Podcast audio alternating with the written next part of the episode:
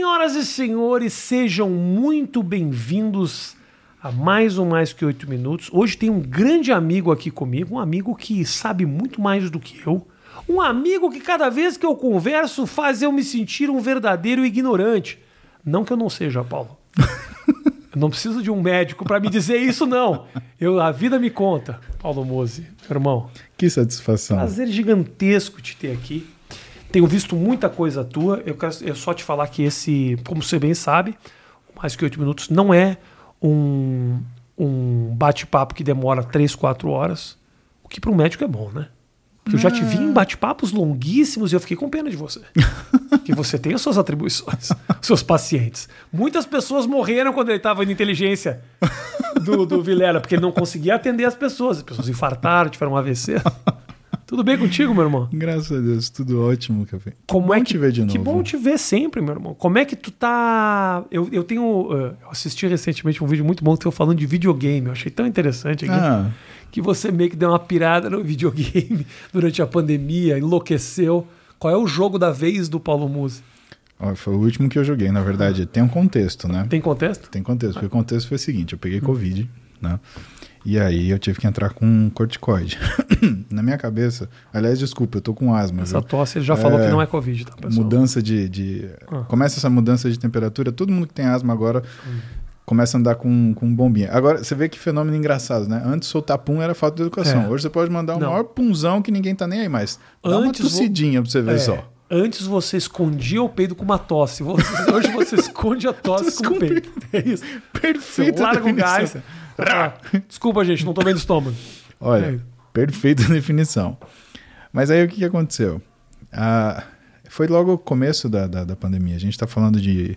é, lá para março, abril, né? 2020 ainda? 2020 ainda. Caralho. E ninguém sabia o que ia acontecer e, e ainda não existiam esses guidelines, era aquela baita discussão. Uhum. A imprensa fazendo pressão para médico falar o que, que tem que fazer e os médicos né, numa discussão médica. Uhum. Né? E a imprensa cobrando de médico aquilo que médico não tem, que é todo mundo achar a mesma coisa. Você morre antes de todos os médicos pensarem a mesma E, coisa. Encontrar um consenso, né? Exatamente. Existe o que é um, um- um acordo, mas não uma mesma opinião. Isso esquece, né? Bom, e aí, eu como sempre tive asma, eu falei, cara, para asma eu tenho que me proteger.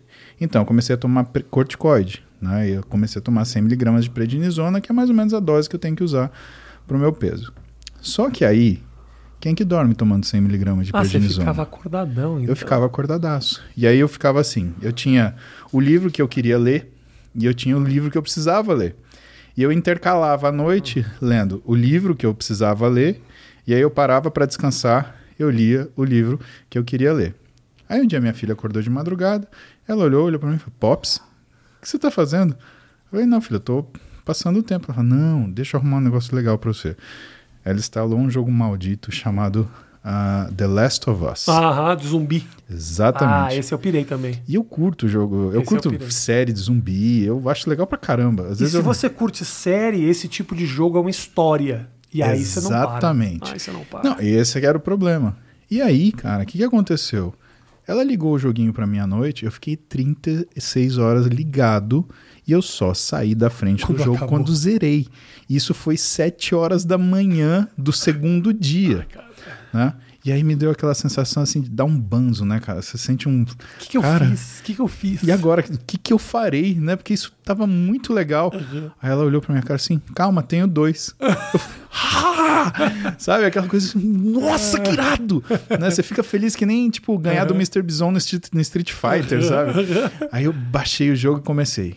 Só que lá pelas tantas, eu já tava, cara, no terceiro dia sem dormir, no te- segundo, Como assim? Você não dormiu do primeiro pro segundo, você não pegou no sono? zero. Irmão, você é obsessivo, Paulo. Não, cara. Caramba, mano. Meu amigo, com 100mg de predzinho na capchola, bicho, Tava- você não dorme, né? Mas nem que te dê uma martelada. Entendi, tava louco.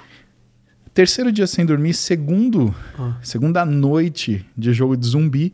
Aí eu falei, cara, que sede, né? E eu. Você sabe aquele comportamento da gente sempre achar que o demônio tá correndo atrás da gente quando a gente tá desligando a luz da casa no meio da noite? Porra, então tem isso até hoje. Você dá aquela corridinha, né? Você uhum. vai pra cozinha ligando a luz, mas você volta correndo desligando. Como né? se o demônio não tivesse velocidade para te pra pegar. Pra te pegar, exatamente. Ele é o demônio, isso... irmão. Ele é o demônio. Cara, exatamente. Que ilusão, é, né? Exatamente. A diferença é que eu alucinei, cara. Eu vi o demônio, cara. Então eu tava andando na minha sala assim Três e eu via os bichos que eu tava jogando no videogame. Ali. Sério, eu quase olhava na minha, na minha versão de visão de vida, assim, é. os mostradores, ó, eu tenho tanto de life, eu tô usando tal eu arma. Eu e eu, eu falei, cara, eu, eu tô alucinando, ah. velho.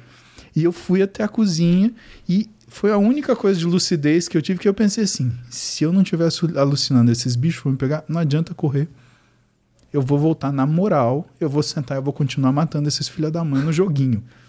E foi o que eu fiz, cara. Mas eu me senti foda, hein? Me senti corajosão, porque eu sentei no sofá assim pleno, falei, viu?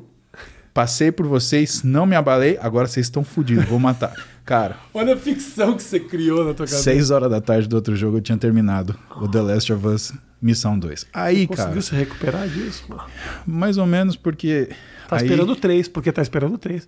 Já verdade, ligou pro Carlos The Last of Us, que é o cara que é o inventor do, do, do jogo, para falar quando é que sai o três. Mentira, Não, tem vai sair. Vai, vai sair mesmo? Vai sair, vai sair. Eu fiquei sabendo que vai sair o, o seriado. O do... seriado do Last of Us? Exatamente. Isso eu não sabia. Cara, isso vai ser sensacional. Louco, é aí louco. eu liguei para um amigo meu, que é o Carlão. Ah. Carlão personal, Carlão, beijo, filho. Ele é quase meu filho adotado, mas ele, tipo, tem 3 metros de altura. Entendi. Então. É, não imaginava um Carlão de 1,44m. Exatamente. Aí ele falou: Paizão, tem um... você já jogou COD? Eu falei: O quê? Bacalhau? COD, em inglês bacalhau, né? Ele falou: Não, não, não, não. Call of Duty. Eu falei, o que, que é isso? Ele falou, é um joguinho de tiro. Eu falei, cara, eu não gosto desses joguinhos, esses joguinhos que tem mil botão para apertar, eu odeio. E aí você entra no negócio online, aí sempre tem um lazarento que vai e te mata com um segundo e meio de jogo. Ele falou, não, vai por mim, coloca no modo história e começa por esse aqui. Aí liguei. Cinco COD depois, uma semana de game, eu tava assim, acelerado, cara. Aí sorte que acabou o Covid Aí eu fui trabalhar. Mas ele voltou pra vida. pois é. Você tá lá até hoje, pô. Mas eu vou falar para você, ainda ah. eu sinto falta de carregar uma metralhadora, uma pistola, algumas granadas e de preferência ter alguma um pochete de kit médico para se eu precisar de alguma coisa me salvar no meio do caminho. Paulo Musi, de acordo com as novas políticas de governo, daqui a pouco você pode fazer isso mesmo na vida real. Daqui a pouco você está carregando a tua metranca no pescoço aqui, irmão. Olha, tomara que eu não precise. não duvido. Meu irmão, antes da gente continuar, olha só, nosso papo, a gente tem muita coisa para conversar. Vamos falar de rede social, vamos falar de medicina, vamos falar de saúde, vamos falar de impotência sexual. Não, de impotência não, de, de ejaculação precoce. Mas eu quero dizer o seguinte: quero agradecer o grande parceiro meu, o meu patrocinador, um patrocinador que já ofereceu muito produto para o Paulo Música, é Insider. Os caras desta camiseta aqui. Ah, é verdade. É uma camiseta muito bacana. Eles têm uma tecnologia chamada T-Shirt Tech, que é uma tecnologia que faz com que isso aqui, meu querido, não tenha absolutamente nenhum odor. Exatamente. Fique bonito no corpo, entendeu? Não amassa, não desbota. É uma camiseta linda, uma tecnologia incrível e você pode comprar a sua camiseta simplesmente colocando Onde é que, para que lado fica aqui, o Drake, o, o, o QR Code? Pensa aqui. É nesse aqui? É que eu vou ficar, é que eu, sou, eu vou ficar um idiota eu falando com o QR Code na tela, tentando aqui.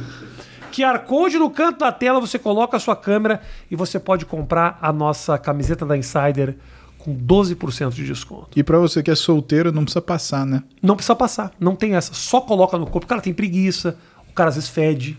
É, o cara fede. O cara fede. O que mais tem é gente que fede aí por aí. Se você que fede, meu querido, com a camisa da Insider você não fede mais. Entendeu? Porque o que acontece muitas vezes, isso acontece comigo. Não sei se você tem isso, Muzi. Às vezes o cara usa uma camiseta para ir pra academia e aí você lavou a camiseta. E você fala, mas essa camiseta acabou de sair da máquina, como é que ela pode ter cheiro de academia?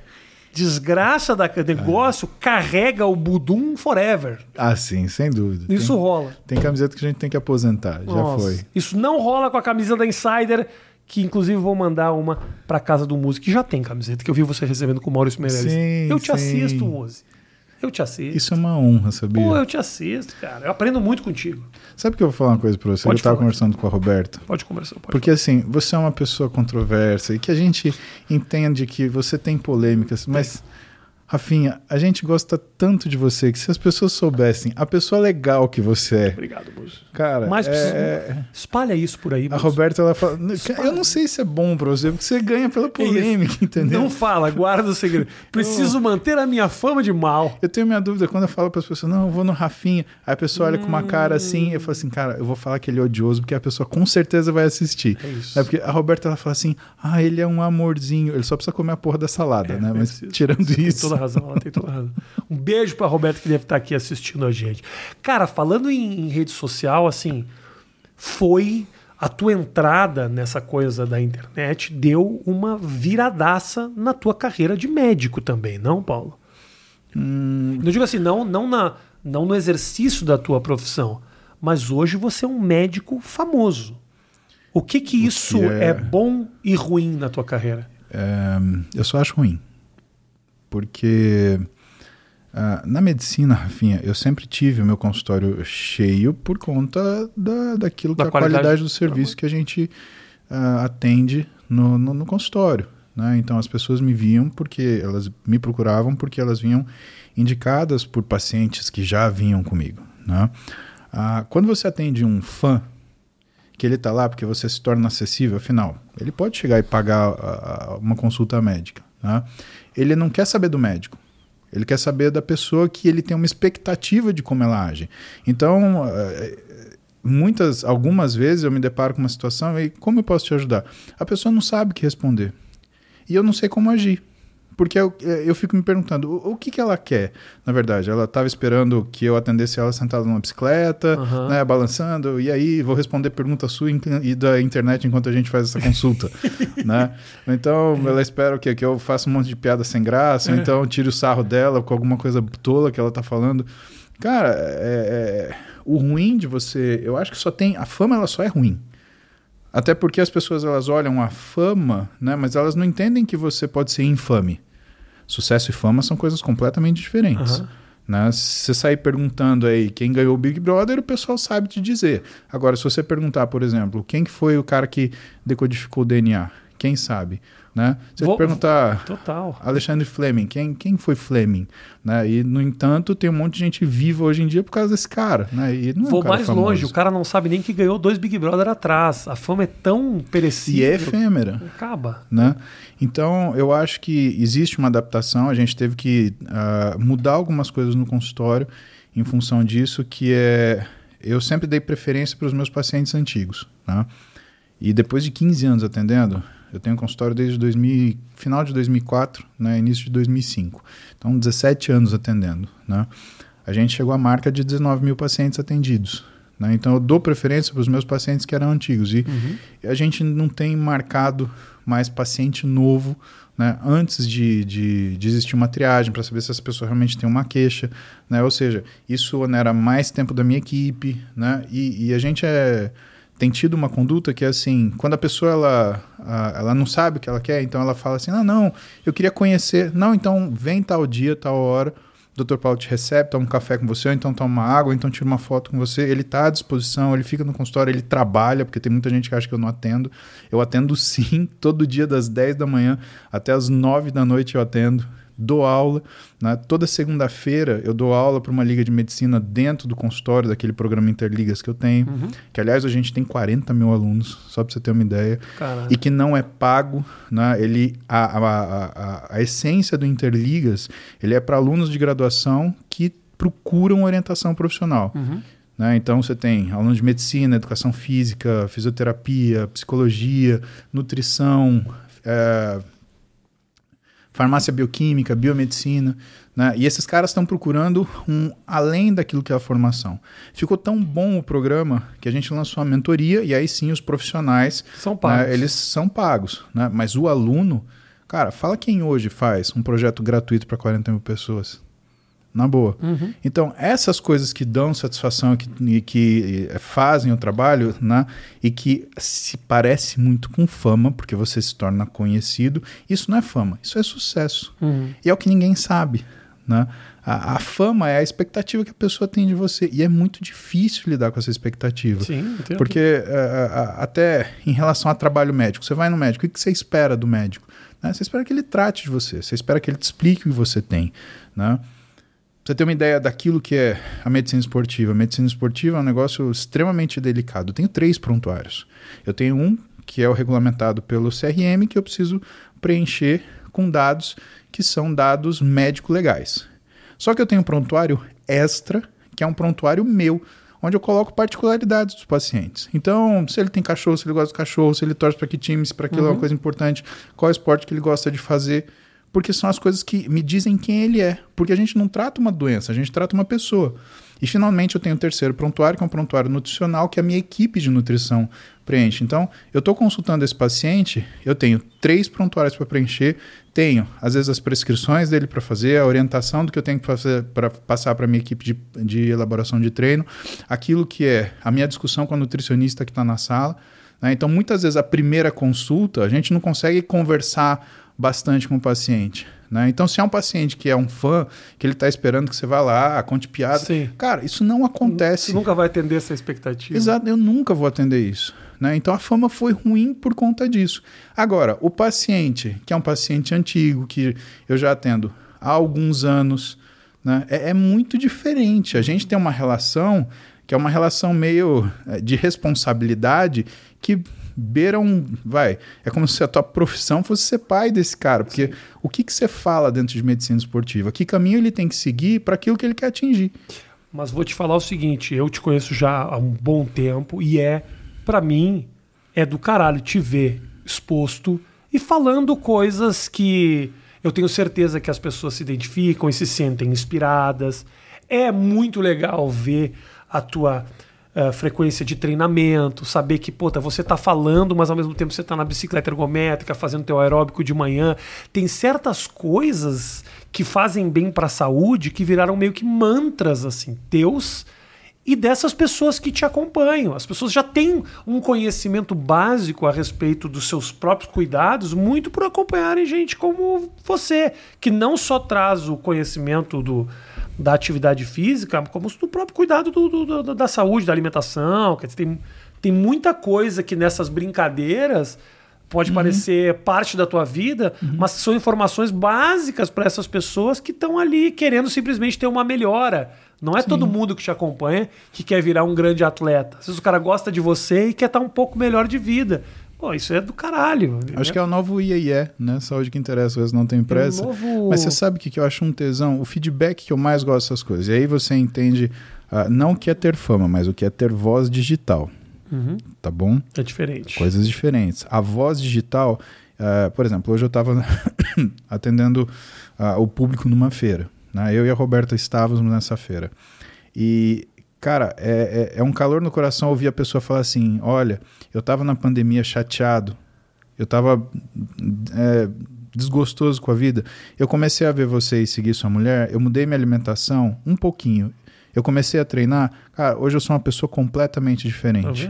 Tá vendo? É isso. Último dia que eu dei aula, uh, eu dei da, no consultório, foi terça-feira, foi pro pessoal, foi para uma liga de medicina esportiva da Oeste, né? Aliás, João Vitor, Parabéns pelo trabalho, a Fernanda ali. O moleque é bom. Esse moleque vai longe, o Andrade. E me veio um menino e ele falou assim: Eu tava a ponto de largar a medicina. Ó, até emociona, cara. eu falei assim: Eu tava a ponto de largar a medicina. Quando você começou a dar as aulas pro Interligas e você montou o curso pra gente, eu montei um curso para eles, cara, de mais de 10 semanas. Todo sábado eu dava aula para essa molecada, quatro horas de aula. Né? Aí ele falou assim: quando você trouxe o Interligas pra gente, você me deu direção, cara. Eu voltei a fazer medicina com tesão. Eu entendi porque eu tinha escolhido medicina. Obrigado. Cara, o que, que paga um negócio desse? Então, eu aceito o custo de ser famoso. Uhum. para ter o sucesso, que é o que eu levo pro meu travesseiro. Para ter essas experiências, né? O grande Matheus, pega uma aguinha aqui pro nosso querido Muse e traz também um galetinho um galetinho, galetinho que, é, que é proteína, porque o homem não pode ficar uma hora sem proteína, entendeu? Uma barrinha de cereal, uma coisa. O grande Muse, como é que é lidar com fisiculturista? Essa figura, esse atleta, quais são as particularidades dessa pessoa? A figura mítica, né? Porque a imagem do fisiculturista é muito forte, né? E eu acho que em parte, né, eu acabo tendo uma vantagem, porque de certa forma eles se identificam comigo, né? E assim, o trabalho de um médico, ele depende de confiança, né, Rafinha? O cara que estudou isso foi um cara chamado Kenneth Sherrill, né, que em 1972 ele definiu o que era o trabalho médico, o que o, que que o médico vende para as pessoas. Não é tempo, não é informação, não é cuidado, ele vende confiança. Você vai no médico, você confia nesse médico. Uhum. Né? E a questão que você falou antes, pô, a gente vê. Obrigado, meu. A gente vê você treinando, vê você fazendo. Isso chama coerência ética. Né? O que eu falo para você fazer, eu faço. Uhum. Né? Então eu tô sentado na minha bike fazendo uma hora de aeróbio todo santo dia. Né? E eu tô nesse, nessa, nessa pegada pro pessoal. Uh, eu não vou ficar falando, ó, oh, faça. Mas eu vou fazer todo dia. Até uma hora que você vai falar assim, pô, esse cara tá todo dia andando na bicicleta, eu vou andar também. Né? Essa aproximação faz com que eu seja aceito nesse mundo desses atletas. Porque o fisiculturista, primeiro, é um cara muito desconfiado. Segundo, por quê? É, por quê? Porque ele é um sujeito que vive uh, com um trabalho extremamente uh, interior, mas que tem uma casca exterior de muita repercussão. Entenda, uh, o treino que te leva a ganhar massa muscular, ele é um treino extremamente duro, não é um treino prazeroso. Solitário. É solitário, dolorido e consistente a ponto de ser absolutamente todo dia. Ah, eu briguei com a namorada. Foda-se. Você vai levantar 100 kg de supino. Ah, eu tô chateado porque bateram no meu carro. Não, você vai agachar com 200 quilos. E você vai fazer 10 repetições. Ah, cara, você despejar da minha casa. Cara, não interessa. Você tem que fazer isso. Então, você pega alguns ícones do fisiculturismo brasileiro, por exemplo, e que são pessoas que passaram por extremas dificuldades na vida. Você pega o Jorlan. O Jorlan Vieira é um cara que, sem dúvida nenhuma, ele tem muita história para contar de fisiculturismo e não só daquilo que é o que faz teu músculo crescer, mas o que faz a tua mente resistir. Porque ele é um cara que passou dificuldades inimagináveis, cuidava da mãe dele com o maior amor do mundo, a mãe dele, mãe adotiva, fazia da vida dele né, aquilo que era o esforço de um cara que treina no limite da dor e às vezes até ultrapassando a dor, só que ele não deixava das obrigações deles de serem, de serem realizadas. Vamos pegar outra situação? Ah, é difícil ter uma vida, ter uma vida é, sofrida, uma vida né, é, limitada financeiramente, né? E graças a Deus e com todo merecimento, hoje o Orlando é um cara extremamente bem sucedido, né? Quem tem muita opção também? Renato Cariani. Então, você já teve com o Renato várias vezes. É um uhum. cara extremamente inteligente, extremamente aculturado, tem uma condição financeira que é exceção no Brasil. Para que, que ele precisa fazer dieta e treinar até o músculo dele romper? Percebe que ele não precisa fazer isso. E às vezes o nosso problema é a gente ter escolha. Então, quando você fala para a galera que, por exemplo, olha, treina, faz dieta, você tem que treinar, e a pessoa pergunta para a gente, eventualmente, fala, mas como que eu fico como você? Olha, você tem que fazer dieta, a pessoa ela tem a escolha de não fazer. Então é o sujeito que às vezes você entrega uma dieta para ele, só que ele tá na casa dele, puta, mas eu posso pedir uma pizza. Tudo muito no alcance o tempo inteiro, né? E aí, aquilo com, que... delivery ainda, no celular, é dois cliques, você Acabou. tá com uma pizza em casa. Acabou. Ah, o meu personal não veio hoje, então não preciso treinar. Então, não ter escolha, às vezes é um chute na bunda que te leva para frente. E ter escolha é um freio de mão que te coloca no meio do caminho que sua vida não anda. Te acomoda, né? E quem é. E, e assim, você olha para o Renato, por exemplo. O Renato, ele não é um cara acomodado. Ele não é um cara acomodado na família dele. Ele não é. Você vê, ele tá com 44 anos acabou de ter uma filha com a esposa dele agora. Né? É um cara que investe na família, que o tesouro dele é a família dele. E que transa, né? Porque pois não, é. não teria filho. Exatamente. Vou deixar claro, parabéns aí pro Renato Cariani. Não precisava transar, mas transa. Pô, é um vitorioso. É diligente no trabalho dele. Uhum. E que a mesma diligência é uma coisa que se multiplica dentro daquilo que é a, a, a, a, a vida esportiva dele. O que ele tem de diligência para as coisas que ele tem, ele tem para a vida esportiva. Né? Vamos pegar um outro exemplo que eu, que eu gosto demais. A gente tem a dificuldade financeira, a gente tem a dificuldade por excesso de opção, mas e a dificuldade por falta de opção, mas com presença de oportunidade? Vamos pegar o Júlio Balestrin. Júlio Balestrin, ele é um cara que começou a treinar duríssimo, forte demais, só que ele fez um monte de lesão. Ele convive com dores, Rafinha, ou com lesões, que assim, é, é, é inimaginável a dor que ele sente. Só que, cara, quando o Júlio fala, eu vou treinar eu vou competir, o olho dele mareja de, de lágrima. Aquilo emociona ele. O Júlio, a gente operou o braço dele porque ele não podia ter sido operado antes, porque ele não podia parar de trabalhar. Ele estava com uma movimentação do cotovelo sem brincadeira. Era isso e isso. Ele não põe a mão na boca. Ele para ele conseguir comer, ele pegava a colher e às vezes ele não alcançava. Ele tinha que trocar de mão para ele conseguir comer.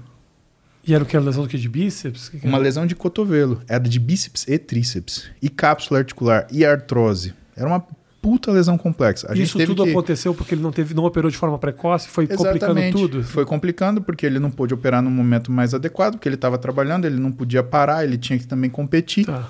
Então não tinha como fazer. Então aquilo foi complicando. E tudo que em ortopedia você deixa para mais tarde, o nível de complicação é o quê? Perda de função. Então o cotovelo dele começou a bloquear. Uhum. Como se não bastasse, o ombro dele começou a bloquear. Então ele não fazia mais isso e, E ele não fazia mais isso aqui. Ele não sabia o que era lavar a cabeça com a mão direita. Cara, eu e o Zé Carlos, meu, tem que fazer quantas cirurgias? Tem que fazer duas cirurgias. A primeira cirurgia dele demorou oito horas. Oito horas. Segunda cirurgia dele demorou seis horas. Tá? Aí, época do Covid, ele pegou Covid porque ele saiu mais fraco da segunda cirurgia, foi parar no UTI e quase morreu.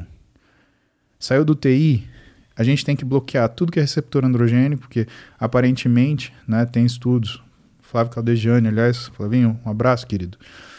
Ah, que mostram que você tem um aumento de, de resposta para receptor androgênico, né? Ah, e a gente bloqueou tudo que era receptor androgênico dele para ele sobreviver. O cara precisava viver, cara. Uhum. Ele chegou numa situação de plaquetopenia que ele sangrava por tudo que era orifício do corpo, cara. E ele assustou.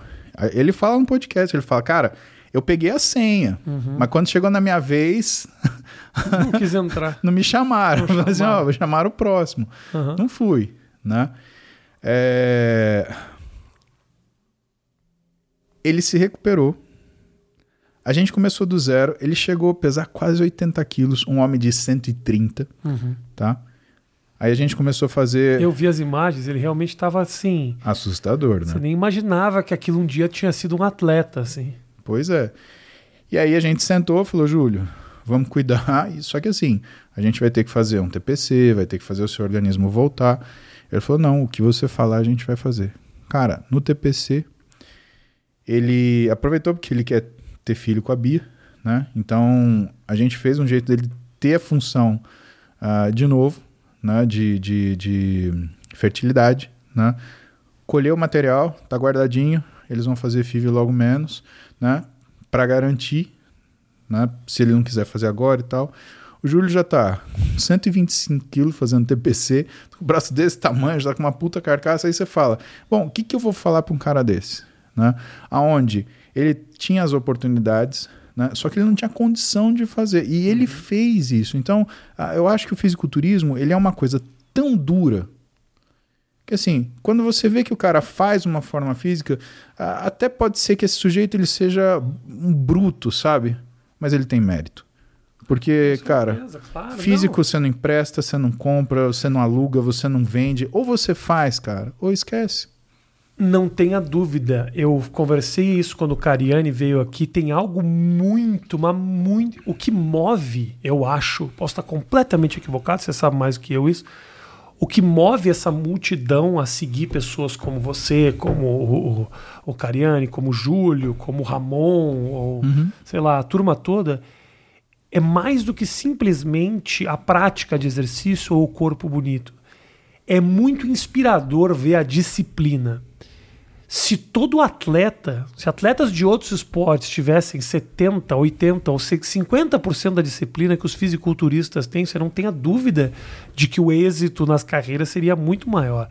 Eu acho que a disciplina e essa coisa da, da, da acordar 8 horas da manhã, fazer o teu, o teu cardio de uma hora, sendo que você não foi pra musculação, é um cardio de uma hora que não tem a ver com o teu trabalho de, de levantamento de, de peso, de academia, não é isso, é outra coisa. Então acompanhar essa rotina é muito inspirador, é um mérito fudido que quem é praticante, não precisa nem ser profissional. Quem é profissional desse esporte é quase que maluco, assim. Porque não é não é não é não é talento, Não é como o Neymar. Neymar nasceu com talento, praticou. O corpo, fisicamente, ele já estava apto àquele esporte, ele era um menino rápido e tudo mais. Obviamente que tem talento no fisiculturismo, o cara que nasceu já com. Você vê o cara levantando, sei lá, catando lixo, você fala, olha o braço desse desgraçado, ou senão o cara tá no escritório. Ou, às vezes eu vejo, eu falo pra minha mulher de vez em quando, eu vejo uns meninos de 13, 14 anos, você fala, uns meninos gordos, mas com os ombros largos, com uma mão pesada. Você fala, esse cara aqui pode fazer aqueles negócios de o homem mais Strong forte man. do mundo, aquelas Ah. coisas do strongman. Talento existe. Mas eu acho que no fisiculturismo não existe absolutamente nenhum talento O fisiculturismo, se você seja mais forte do que a talento, disciplina, né? Mas se você não tiver trabalho duro, você não vence. É. E a característica é assim, né? Tem o pessoal que fala, né? é, como é que é? Ah, hard work beats talent, né? O trabalho duro vence o talento. Isso é verdade até que o talento tenha trabalho duro, Uhum. né? E uma coisa comum no fisiculturismo é a necessidade de trabalho duro. Não tem sorte. Ah, Sim. eu nasci. Ah, quando a gente fala de genética, por exemplo, né? Você tem alguma coisa em relação à silhueta bacana do corpo, né? Você tem ah, o formato da- dos músculos, ao que é mais ou menos a proporção que eles têm. Porque imagina que o corpo é como um rosto.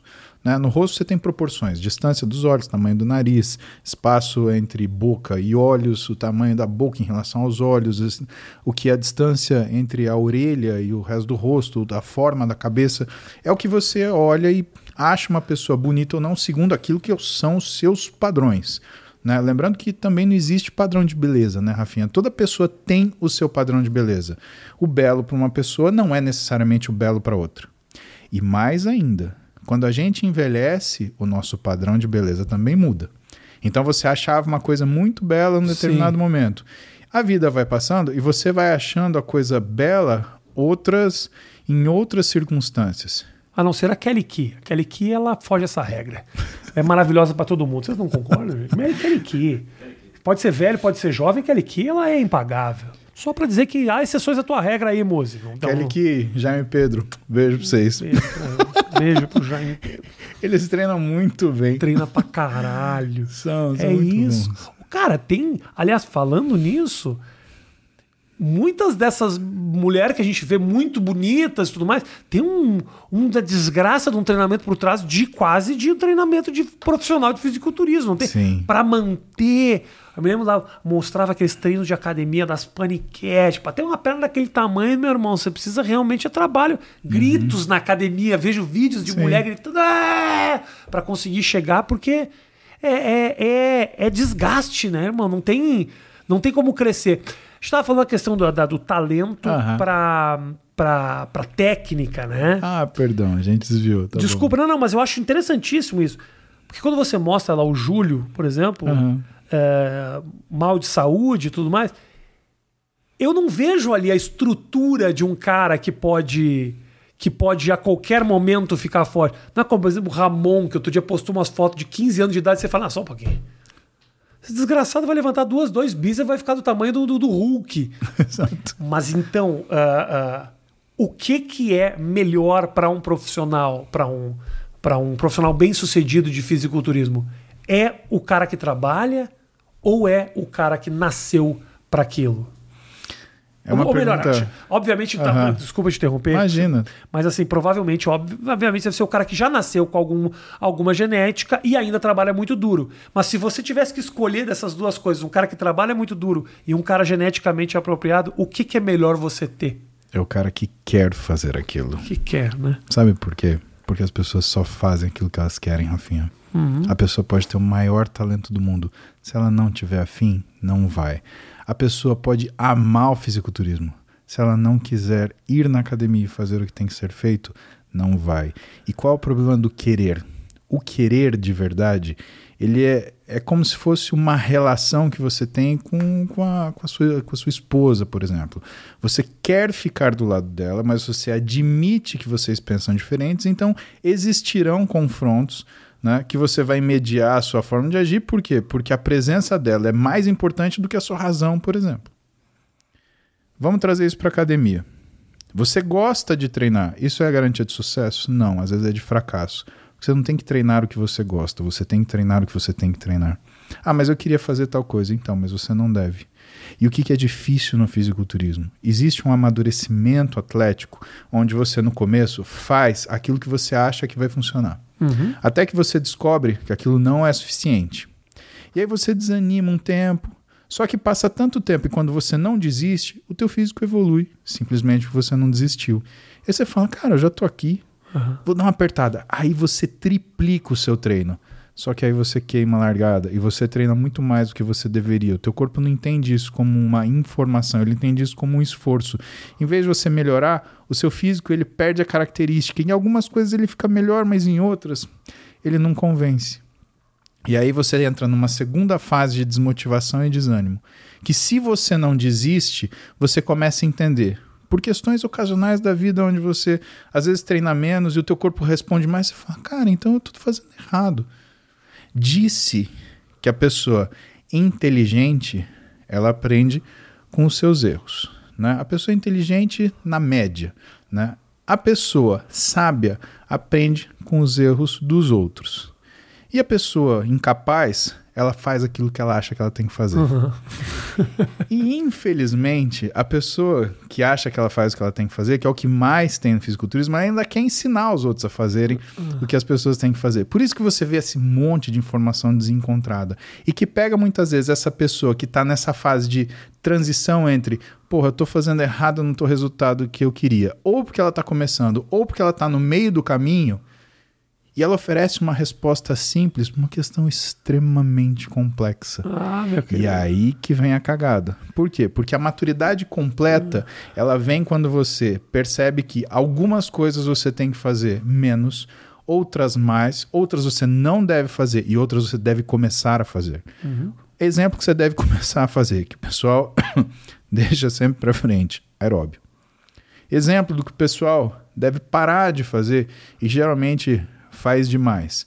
É treinar aquele treino que parece que só existe peito e bíceps para homem e para mulher só existe coxa anterior e bunda. Uhum. Aí vira aquelas mulher quadríceps que fica medindo a coxa e, e subindo na Fica parecendo uma barata. Cara, não faz o menor sentido, né? Coisas que você Parecendo Sagitário. Assim. Exatamente.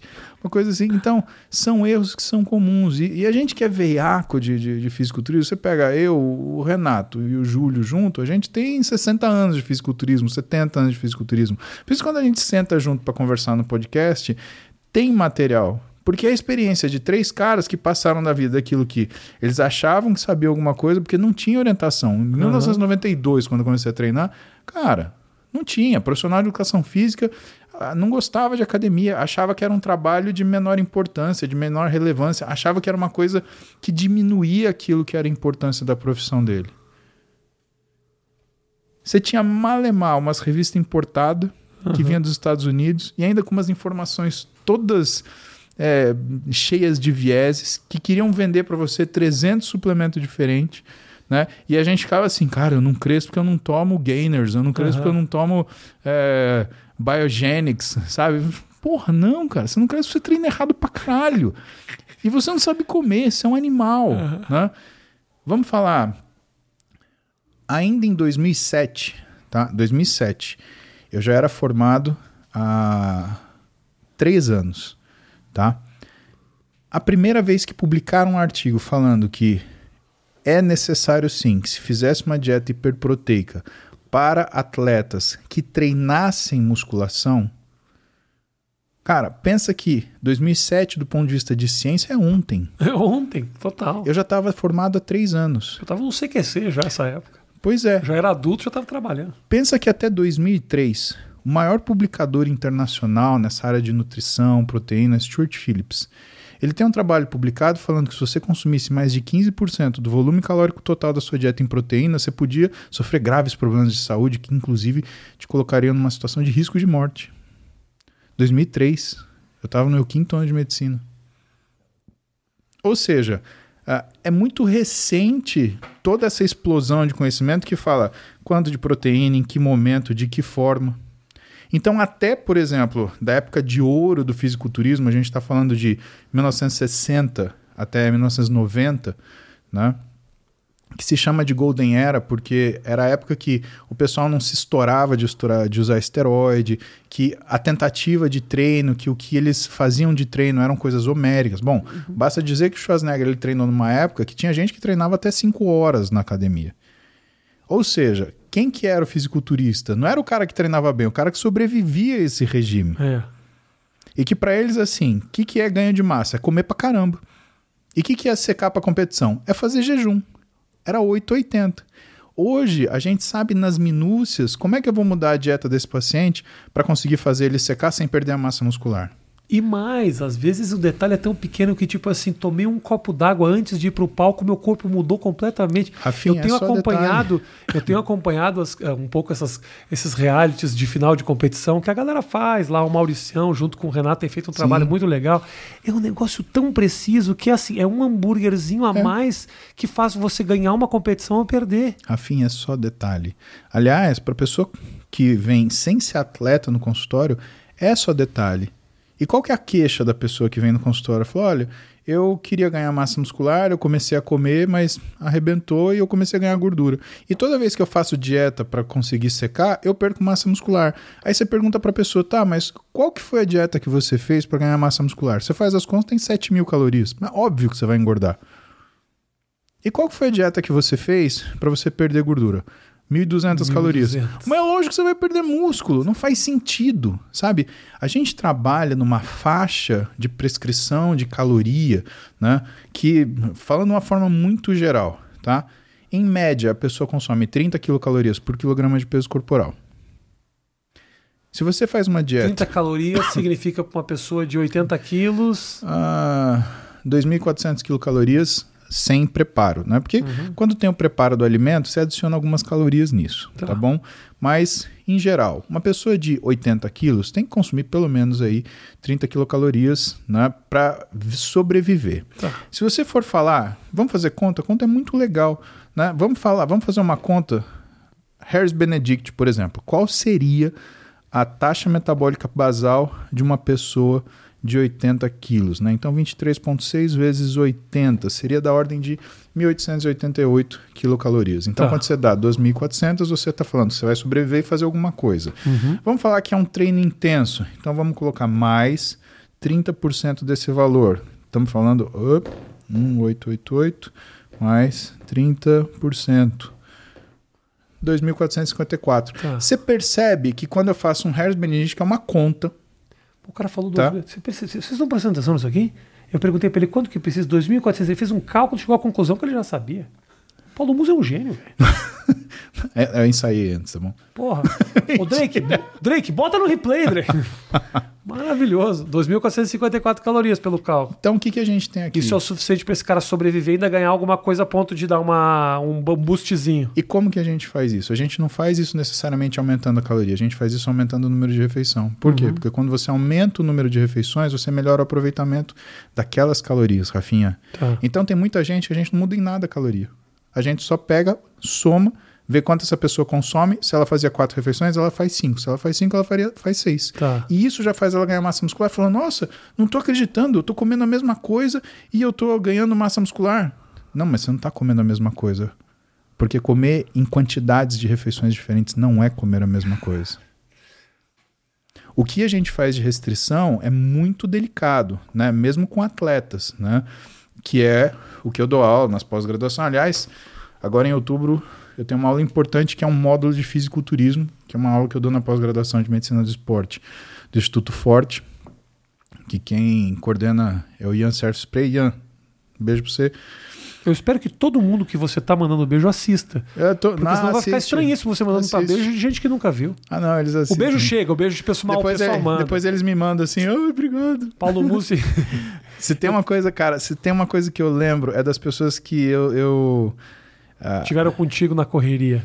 E eu acho que uma das coisas que eu valorizo é, é justamente as pessoas que demonstram gratidão para aqueles que, que sempre tiveram do lado, sabe, uhum, Rafinha? Uhum. Porque é fácil estar junto quando tá tudo bem. Claro, claro. Mas quando você.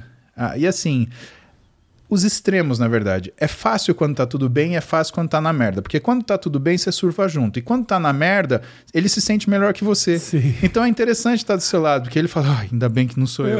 tá ligado? Agora, o cara que tá com você porque é você, É. então é o cara que ele entende os seus defeitos e pra ele aquilo não que sejam qualidades, mas são características.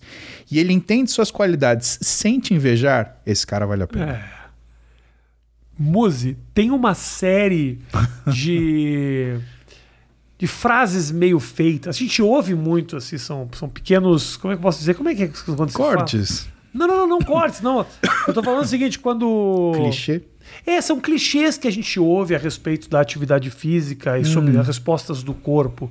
E eu queria que você me desmistificasse alguns deles. Por exemplo, Divertido, vamos. eu hoje já ouvi muito isso de mulher que fala assim: não posso levantar muito peso porque eu fico com, com o ombro muito. mas, Assim, uma- quase que uma desculpa para não ir na academia duas vezes por semana. Não, se eu vou duas vezes por semana, como eu nadei na minha infância, eu fico muito ombruda e o braço meu engrossa e eu não quero muito isso. Isso existe, ô, moça.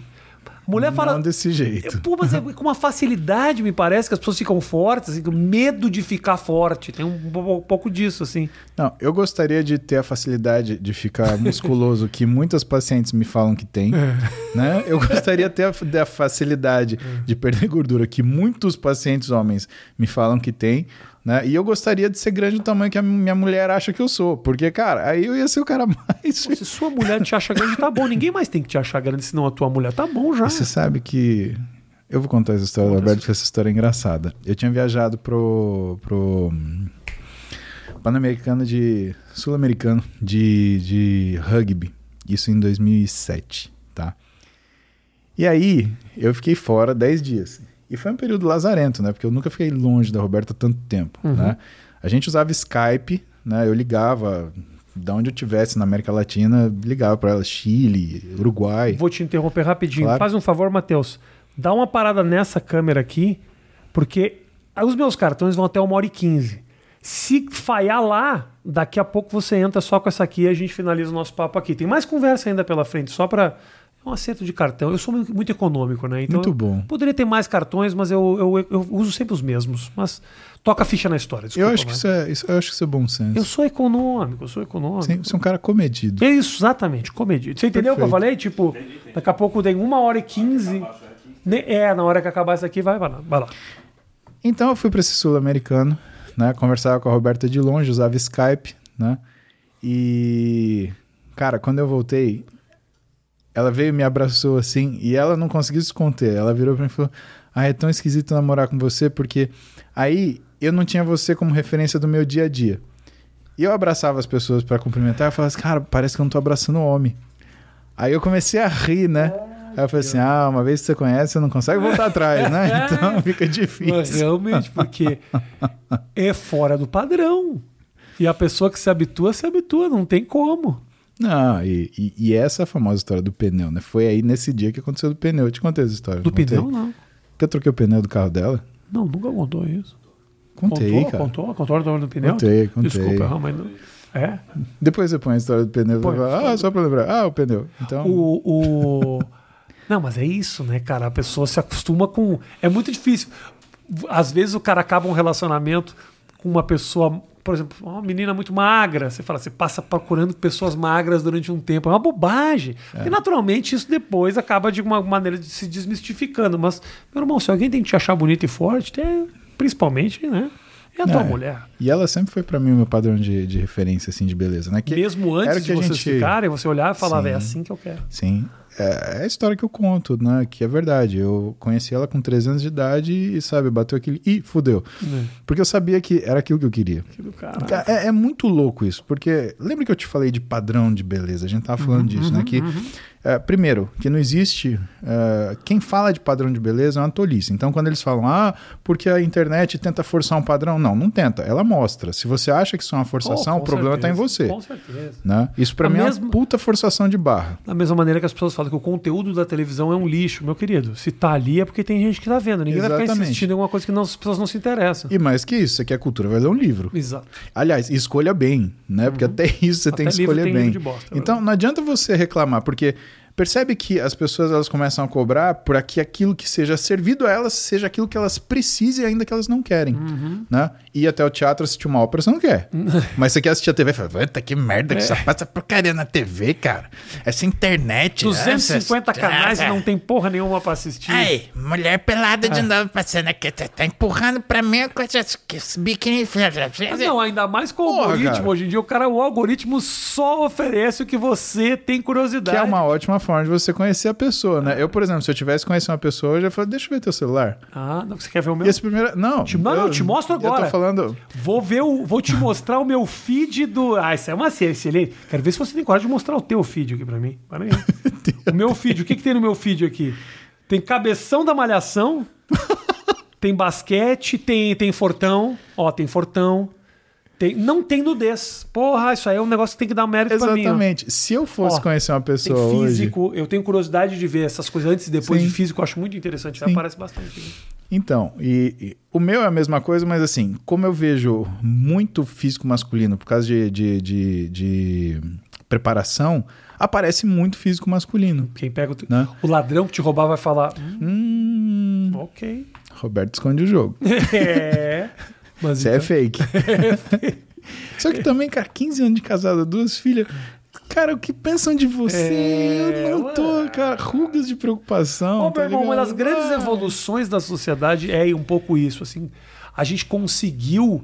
Obviamente, a internet é um ambiente onde você está sendo cerceado, está sendo cuidado o tempo inteiro. As pessoas Sim. falam os maiores absurdos. Sim. Mas, ao mesmo tempo, eu acho que a humanidade já está um pouco mais cascuda. Tipo, porra, também nesse lugar tá cheio de louco. Não vou levar em consideração Exatamente. tanto. Eu acho que deu uma le... aos poucos a gente vai relaxando. Eu falo muito isso. Tem um lado do bullying que eu acho que a gente tem que acabar um pouco com essa, com essa tortura psicológica que acontece. Mas, por outro lado, eu acho que a gente tem que fortalecer aqueles que sofrem um pouco essas torturas e dizer, meu querido, por favor, não vamos dar o, valor, o real valor para essas coisas, porque às vezes o que está acontecendo aqui não está acontecendo na vida real. Eu sou um exemplo muito disso. Exatamente. No auge das polêmicas que parecia que o mundo inteiro me odiava, eu saía na rua, as pessoas me abraçavam e me adoravam. Você tá então, vendo? temos um problema de comunicação aqui. Então, às vezes. Na realidade, tem um problema de valorização da informação. Então, o que, que acontece? É a história do linchamento virtual. Né? Então, as pessoas fazem força para que você seja odiado. Mas quem gosta de você, gosta de você. Não tem. é. Então, é por isso que também eu não me preocupo, né? O cara que falou, o hater, né? essas pessoas elas começaram a notar que você pode fazer a coisa mais errada do mundo. A, tua- a memória é, é curta. né? As pessoas elas vão olhar pra você fazendo uma coisa boa e falar: puta, é, tá, ele foi treinar de chinelo. Ah, foda-se, deixa ele treinar de chinelo. O cara tem 43 anos, ele treina 32. Vou encher o saco dele, vai. que ele foi. Aí tem aquele pentelho. Ai, porque você tá treinando de chinelo na academia. Vai cair um peso no seu pé. Cara, O se pé você. é meu, caralho. Não, e pior, você pode estar usando uma Pô. botina. Se cair uma anilha de 25 no seu pé, Já vai era te teu pé. destruir do mesmo jeito. Aliás, vai dar problema pra tirar a porra da botina. Exato, vai inchar o Né? pé, você vai ficar preso na botina. E vai doer muito, cara. Vai, vai, ter, vai ter problema. Então, eu acho que tem isso. Agora, o que, que eu percebo? As pessoas elas estão começando a entender o que, que é a diferença do mimimi daquilo que é, por exemplo, gordofobia, preconceito, racismo. É, Eu Não, tava. Sim, sim. Tem muita gente que se esconde atrás da tal do mimimi porque fez. Tem gente que pratica crimes e fala, não, não, não, não, só um Mas eu tô defendendo o fulano de Isso tal. aí é, é, é outra coisa, porque é muito mimimi na internet. Não, não, querido, só um pouquinho, só um pouquinho. Nós estamos, uma coisa é defender um. Nós estamos aqui falando de um cara que falou uma bobagem. Outra coisa é estamos falando de uma pessoa que cometeu um crime. E não é só no, no- no verbo, não. Eu já ouvi, eu já vi gente que cometeu crimes mesmo, assim, que é de poli- policiais que falam. Porra, Rafinha, eu também já fui cancelado, inclusive fui preso uma época. Não, só um pouquinho, querido. Não, você não é igual a mim. Eu não cheguei nesse ponto. Somos. E não tô falando só da questão do discurso, do preconceito. Tem gente que se esconde atrás do tal do cancelamento para tentar ah, esconder o fato de que cometeu um delito. Não, são duas coisas bem diferentes. Eu Sim. concordo plenamente. Não Sim. dá para misturar. Não dá para misturar as É, coisas. mas é aquela história, né? A- o sonho do oprimido é se tornar opressor. Uma hora vira. É isso. É que hoje, Uma hora vira, rola isso isso, daqui, rola meu amigo, isso. não tem mais segredo. Rola isso. Inventaram isso daqui, acabou o segredo. Não tem segredo. Segredo não dura. Uhum. Que, ah, o que, que acontece? A gente está nessa fase de amadurecimento. né? É, umas duas semanas atrás, eu, eu chamei atenção para o pessoal que está comigo nas lives. Falei, gente, porque eles começaram, ah, isso é, isso é mimimi, isso é mimimi, isso é mimimi. Eu falei, calma, porque eu tenho uma ponderação para vocês fazerem. E aí o que, que eu convidei o pessoal para pensar? Eu contei uma história minha. Eu falei, olha, você quer saber o que é bullying? Bullying não é quando a pessoa fala que você é feio, ou que você, sei lá, raspou a cabeça, ou que você é bombado. Não, isso não é bullying, isso é opinião da pessoa. Você vive num mundo livre, né? né? Você, vive numa democracia. Aliás, o que é uma democracia? Uma democracia onde você dá o direito da palavra, né? E se você tem a maior fortaleza da democracia, que é você entregar o direito à livre opinião, essa também é a maior fraqueza. Por quê? Porque está dentro da liberdade você fazer um discurso antidemocrático. Completamente. Se você tem uma democracia, você não vai prender ninguém por crime de opinião. Crime de opinião é de regime totalitário, uhum. ditatorial. Ah, isso é uma democracia, prenda ele porque a opinião dele é desse jeito. Não. Aí, calma, tá tendo um. Uma coisa é você ter uma opinião antidemocrática, outra coisa é você aplicar Exatamente. algo que coloque a democracia em risco. Exatamente. Eu não acho que discutir que discutir ideias deva ser proibido, por mais Exato. absurdas que as ideias Até sejam. Até para você poder esclarecer as pessoas. O Rafinha aqui buscando um cancelamento, hein? Mas eu concordo não, com você. Eu sinto que a gente tem que viver numa sociedade madura o suficiente para que a gente possa discutir, inclusive, os maiores absurdos. Outra coisa é caçar pessoas na rua, violência física. Exatamente. São duas coisas bem diferentes. Exato. Eu concordo muito. E o que, que eu contei para as pessoas? Porque elas falaram assim: ah, porque esse pessoal está exagerando na gordofobia, esse pessoal está exagerando no racismo. Cara, exagero existe para todo lado. A gente vive numa sociedade livre, exageros irão acontecer. E quando esse exagero ele vira crime, aí sim é passível de lei. Aí é outro papo. Aí você não está exagerando, aí você está cometendo um crime. E eu contei para eles o seguinte: tenta ser médico no início dos anos 2000, pesando 125 quilos tendo 50 de braço, aonde o máximo que a pessoa achava que você podia, que tomar whey protein era tomar bomba. Quando você tem bullying, quando você tem preconceito, é quando a imagem que a pessoa faz de você ela limita a sua capacidade de ser e agir. Então, por exemplo, eh, eu era um médico que tinha um baita físico, as pessoas elas duvidavam que eu tinha, que eu era inteligente ou que eu era capaz de realizar o meu trabalho elas duvidavam da minha capacidade profissional pela forma que eu me apresentava. Isso é preconceito. Então, o que, que eu falei para o pessoal da live? Eu falei, gente, pensa o seguinte: independente do que seja a característica da pessoa, se a sua opinião sobre ela interfere na sua percepção da capacidade dela realizar alguma coisa, principalmente um ato bom ou positivo ou valoroso, o errado é você. Isso não é mimimi. Isso é preconceito. Agora, sabe, ofensa é uma coisa que quem decide aceitar é você. Ah, porque você. É cara, quantas pessoas já me chamaram de bombado? Você já parou para pensar? Em 32 anos que eu faço musculação? É que hoje já não é mais tão pejorativo o, o adjetivo bombado. Bom, hoje não é, em algum momento já foi, eu concordo, porque você está nessa há muito tempo. Sim. Hoje em dia bombado é tipo, ah, você quer dizer que eu tenho, eu tenho saúde, eu cuido do meu corpo? Ué, dentro do fisiculturismo, por exemplo, fases que eu não estava conseguindo fazer dieta, que eu estava com uma puta restrição de sono, né? O pessoal falava: "Ah, meu, você é gordo, você tá gordo". Em massa, a galera do fisiculturismo falava para mim que eu tô gordo. E aí se uma pessoa obesa ela olha para mim e fala assim: como você aceita isso? Mas isso é absurdo, você não é gordo. Então, pro padrão do esporte que eu tô, eu tô fora do peso, sim.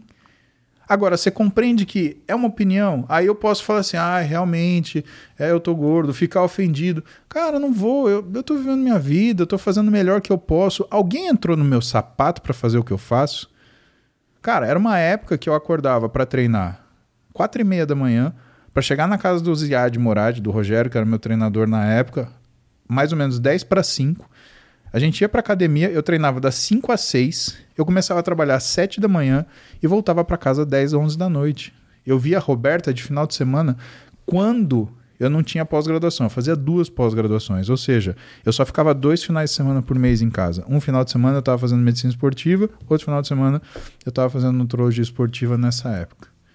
Então, Cara, se essa pessoa nunca viveu isso, não sabe o que é isso, Uhum. e tá me, me ofendendo, cara, a minha decisão é levar essa ofensa pra casa. Sim. E a minha decisão era não levar, porque, cara, se eu levasse mais isso pra casa, aí eu ia estar tá fudido, Rafinha. Eu concordo. E mal pago ainda, cara. Concordo muito. Que bom que você fez essa opção. Mas a gente teve esse papo, né, de, de, de- do que, que era isso na, na minha rede. Porque isso tem coisas recorrentes que, assim, ah, eu sei que eu sou um cara que eu orientei minha, minha rede social para aquilo que são as pessoas que estão comigo nela. Né? Se você quiser chamar de seguidor, se você quiser chamar de, de né, eu gosto de pensar que são pessoas que eu tenho alguma afinidade. E que se a gente tivesse a oportunidade de sentar junto e conversar, seriam meus amigos.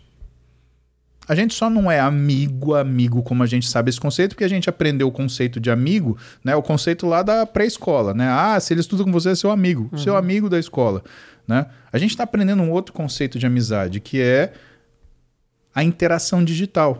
É uma amizade digital. Só não é seu amigo, porque o teu conceito de amizade ele está preso àquilo que era o que você aprendeu seu amigo em 1980, 1990. Mas essa geração de agora, que nasceu nos anos 2000, ela entende que isso é amigo. Ou melhor, 2010, né, ela entende que isso é amigo também. E sendo assim, e essas pessoas, né, o que, que eu entendo? Que elas estão ali para compartilhar algumas coisas que são rotinas.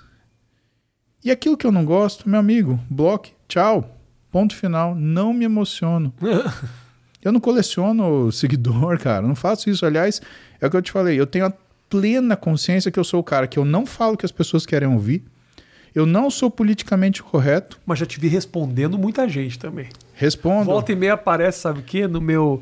no- do nosso vídeo antigo, eu vejo que o Muzi tá respondendo uns caras. Por que, que eu respondo? Eu nem Porque acho ruim de que- responder, tô te falando que você é engajado aqui. Sim, porque o que, que acontece? Existem pessoas que elas tentam criar uma imagem sobre você. E determinadas coisas não são ofensas. Elas são acusações sérias.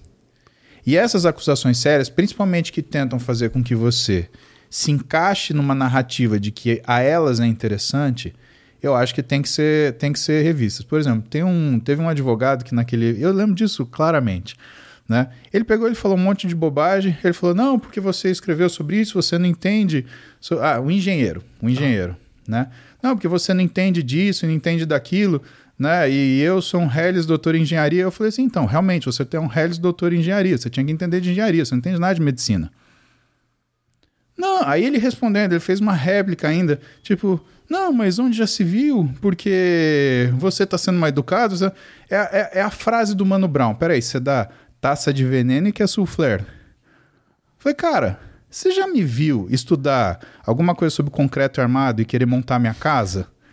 Não é porque eu vou ler um artigo científico né, de engenharia e vou achar que eu vou construir um prédio. E mais, você está se mostrando, primeiro, numa arrogância tremenda, porque você quer pretender saber medicina, porque você lê um artigo científico sem nunca ter estudado medicina. Aham. E você está falando que o arrogante sou eu? Cara, para mim, é, sabe, e isso é absurdo. E é, é- é aquela história da pessoa que ela quer te contestar usando argumentos daquilo que ela absolutamente conhece. Você já ouviu falar de Dunning-Kruger? Não. Essa história é sensacional. Em 1999, Dunning e Kruger, né, dois psicólogos na Universidade de Cornell, resolveram estudar o que é a tua percepção do desconhecimento. Veja, imaginar o que você conhece é fácil. Conheço até aqui, mas você sabe o quanto você desconhece? Uma, é- Então- uma é, uma é lembrança, outra é imaginação, praticamente. Só que a imaginação também ela é, ela é limitada àquilo que é o seu conhecimento. Você não imagina aquilo que você nunca vai conhecer. Né? Quando eu imagino um extraterrestre, eu já imagino um ser verde com olhos grandes. Eu imagino. Porque também você foi condicionado a olhar dessa forma. E aí você vê mérito de um cara como, por exemplo, o Carl Sagan, que é um cara que né, conseguiu imaginar uma série de coisas como eu, que chamei, eram. como eu chamei hoje de call center. no Ilha de Barbados eu estava gravando. Muito bom. Não gosto muito de call center. Né? Não gosto. Mas era um cara que conseguiu imaginar certas coisas que eram inimagináveis. Né? Mas aí o que, que eles fizeram? Eles pegaram grupos de pessoas e eles fizeram. Explicado de uma forma muito grosseira e simples. Né? Eles perguntaram quanto eles sabiam de determinado assunto. E eles entregaram uma prova para o sujeito. Tá, então faz uma prova desse assunto. O que, que eles descobriram? Que as pessoas que menos sabiam desse assunto mais achavam que conheciam dele. E isso gerou um corolário. As pessoas que mais conheciam do assunto, elas apontaram que sabiam menos do que realmente elas de fato conheciam. E o que, você está vendo? Uma pessoa que conhece pouco sobre um assunto, ou seja, o sujeito que viu, por exemplo, Covid pela televisão, pelo jornal, ou o sujeito que se aventurou a entrar e procurar num, num, num, num periódico médico, estudar artigo. Estudar não, porque estudar é uma pessoa que sabe do assunto, né? Se meteu a ler né, artigo científico médico. Né? E que assim, para fazer isso você tem que saber metodologia. E se você não sabe metodologia, você não sabe o que você está lendo, você Sim. só está fazendo tradução literal. Ah. Né? The book is on the table e olhe lá. Tá. Mas tudo bem. O cara que olhou isso, cara, olha quanto expert de pandemia apareceu. Sim, Olha sim. quanto expert de. Quanto política e jornalística expert de, de, de pandemia que apareceu. Oh, tem que fazer isso, tem que fazer aquilo. E os médicos? O médico falava uma coisa. Imagina, esse médico não sabe o que ele está falando. Falar, ah, é verdade. Aliás, eu acho que se você tivesse uma dor de barriga, você tinha que realmente eh, consultar o Google, né? Porque vai te falar que. Ou o teu vereador. E, exatamente, né? Que o Google vai te falar ou que você tem um câncer inoperável, você vai Tudo, morrer, tudo ou que é- você não tem porra nenhuma. No Google tudo Né? é câncer. Outro dia eu tava com. o- Meu braço tava doendo e o cara falou: É, tem uma possibilidade de ser um câncer. Falei, Mas, Exatamente. mas calma aí, tá só doendo Né? um pouquinho. Não, pode ser tendinite, pode ser pulsite, pode ser qualquer coisa. Mas tem a possibilidade. Aí você já fica, caralho. Não, e que foi, e, e sabendo disso, foi a resposta do Ricardo Zimmermann, um puta de um médico, né, infectologista, que eu falei, eu quero saber aonde que é o ambulatório de fulano de tal, que eu vou mandar meus pacientes para ele atender, se ele sabe tanto assim. Manda pro Aquilo- engenheiro, manda Pois pro é. engenheiro. né? Aquilo foi uma entubada, né? Que assim, é, é que para as pessoas não é interessante. Mas assim, a Dunning-Kruger, eles, mo- ele mos- eles mostraram uma coisa muito interessante, né? Que a falta do conhecimento, ela não é per se perniciosa. Ela é perniciosa pela falta do vislumbre do desconhecimento. A pessoa ela não, nem imagina o quanto ela não conhece.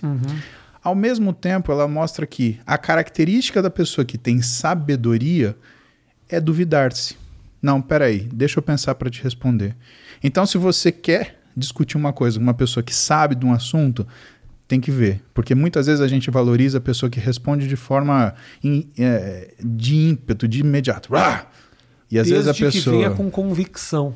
Exatamente. E aí a pessoa não tem conhecimento, mas ela tem convicção. Por isso, Isso é essas- marketing. por isso esses casos em que a ciência ela não se desenvolveu tempo suficiente para entender esses fenômenos Exato. é um, é um campo aberto às criações mais absurdas. Porque basta você vir com a mais absoluta convicção que você atrai uma multidão. Então essa, essa Covid virou, de, virou ferramenta política de todos os lados. Exatamente. Eu entendo perfeitamente. E a arma jornalística de todos os lados. E assim, o, o, o- o interessante, né, que eu observo tudo isso, é que, Rafinha, eh, eh, ciência é física, física é ciência, matemática é ciência, biologia é ciência, medicina é uma arte. É uma aplicação da ciência. Isso não é certeza. Você pode fazer tudo certo e o mesmo- paciente você pode perder. Tanto que, quando você tem, quando você olha o que são normas éticas do exercício da profissão, o que, que é que o médico é obrigado a fazer? É garantir os meios. Porque a gente não pode garantir resultado. Não existe garantia de resultado. Quando você pega, por exemplo, a, a endocrinologia é admirável porque, como, como especialidade, ela é ah, moldada sobre grandes trials né? de estudos multicêntricos, ah, ah, duplos cegos, randomizados, ou seja, extremamente controlados com milhares e milhares de pessoas. E se tem uma droga para se tratar uma determinada doença. E como que você sabe, então, que medicina não é ciência? Porque se, se medicina, a medicina, fosse ciência, então você tem droga tal, trata doença tal, sucesso 100%. Sim, Não é assim. não é assim. Olha a dificuldade para a gente tratar coisa que. eh, uma infecção de garganta, por exemplo. Hoje, se você tem uma resistência bacteriana, um antibiótico que funcionava um ano atrás não funciona hoje. Você tem que trocar. Ah, mas aí. Quimioterapia é, funciona para determinados cânceres, outros não funciona. Às vezes um câncer que parece muito pequeno, ah, é, uma fisioterapia, é simplesmente uma quimioterapia rápida, ele acaba vencendo todo o tratamento. Às vezes aquele que você fala, estou com um paciente perdido, ele faz um tratamento e volta. É, é, eu entendo. E, é- Então- e é- deve ser duro para o médico também, que parece, né? Quando você fala, o médico ele traz uma uma, uma responsabilidade que me parece que ele tem a solução de todas as questões. E deve ser difícil carregar esse peso também. Eu acho que toda, toda profissão ela tem sua dor. Né? A, a dor da medicina é que essa, essa aplicação da arte, né? essa aplicação da ciência, ela não te garante o desfecho. E a vontade que você tem olhar para o paciente. Foda. A vontade que você tem olhar para o paciente e falar assim: você vai curar, você vai sair daqui, você não vai morrer. Hoje não. Uhum. E é foda, porque tem hora que você olha pro paciente e você sabe que se você pudesse falar isso, ele levantava. Então, Só que você não pode. você não pode, porque você não tem essa certeza. E eu vivi isso, por exemplo, trabalhando em, em- em porta de trauma, né? E você atende uma pessoa que ela tá vendo que ela tá perdendo um membro, ela tá prestes a não conseguir, por exemplo, jogar bola. Eu não vou mais conseguir jogar bola, né, doutor? Eu não vou conseguir fazer isso. e, e- e, assim, a gente sabe que a forma que a pessoa encara o problema dela define muito daquilo que ela vai ter de recuperação, né? Vê o exemplo do Júlio, é um cara que ele bateu na porta de São Pedro, São Pedro falou assim: "Não, Julião, você tem mais coisa, Hoje volta não, aí", hoje não. né? Alguns meses depois, ele tá programando o campeonato dele. Sabe? É, é- é outra cabeça, é outra programação. O computador que ele tem aqui é outro esquema, entendeu? Mas tem aquela pessoa que ela precisa daquele tapinha e que você não pode falar, mas você fala: fica tranquilo. Nós vamos fazer de tudo pra você. Pra ele entender que pelo menos eh, ah, existe a possibilidade da confiança de que aquilo que existir para ser feito por ele poderá ser feito. Então a dor da medicina é, é essa, é, é você não poder garantir para você que aquilo vai, aquilo vai ter esse desfecho, porque cara, aquilo que dá certo, eu vou te ser muito sincero, você esquece, mas todo dia você volta para casa com aquilo que não deu. E como o tempo passa, cada dia que passa é um insucesso mais que você coloca no teu travesseiro. E às Sim. vezes fica foda de dormir, cara. Pesa, né, cara? Pesa. Imagino, claro. Pesa.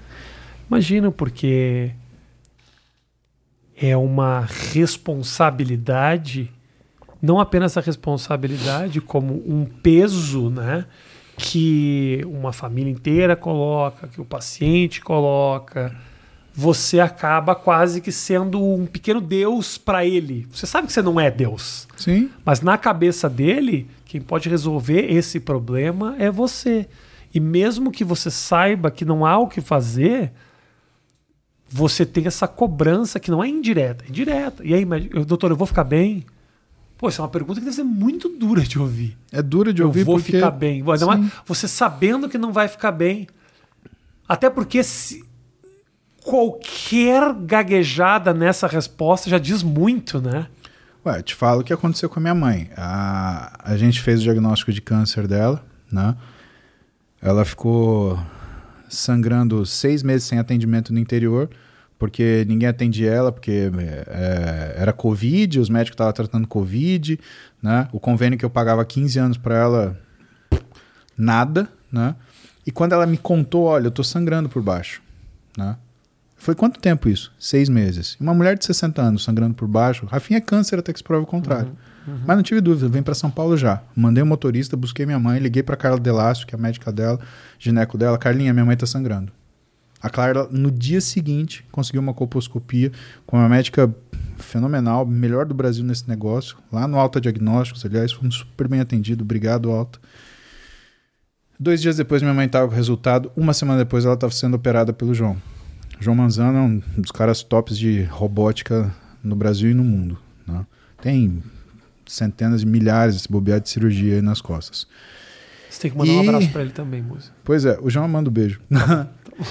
e aí, o que que acontece? Vai que o João tá assistindo isso aqui, vê ele mandando beijo pra todo mundo e ele não me manda um beijo Não dá, João. né? Aí o João vai Né? falar: o músico tem alguma coisa contra mim. Não, e o Fábio Carter, que é, foi um é um oncologista dela, cuida dela até hoje. Mas ah, o, que que, o que que foi, né? É, a única coisa que eu falei pra minha mãe, falei, mãe, é um tumor, a gente vai operar. Ah, mas o que que é? Mãe, é um tumor, a gente vai operar, independente do que seja. Ah, mas o convênio, não interessa. Uhum. convênio, eh, você é minha mãe. E a Roberta falou pra mim, ela falou, cara, a gente vende a casa, sua mãe vive. E eu segurando aqui e falando com a minha mãe. Operou no dia seguinte da operação, aí eu sentei com ela, porque aí como é que você não fala? Você vai ter que fazer quimioterapia, né? Que aliás, por causa da demora do tratamento, né? Ela teve que fazer quimioterapia, teve que fazer radioterapia, né? E ela não é tonta, tem duas faculdades nas costas, né?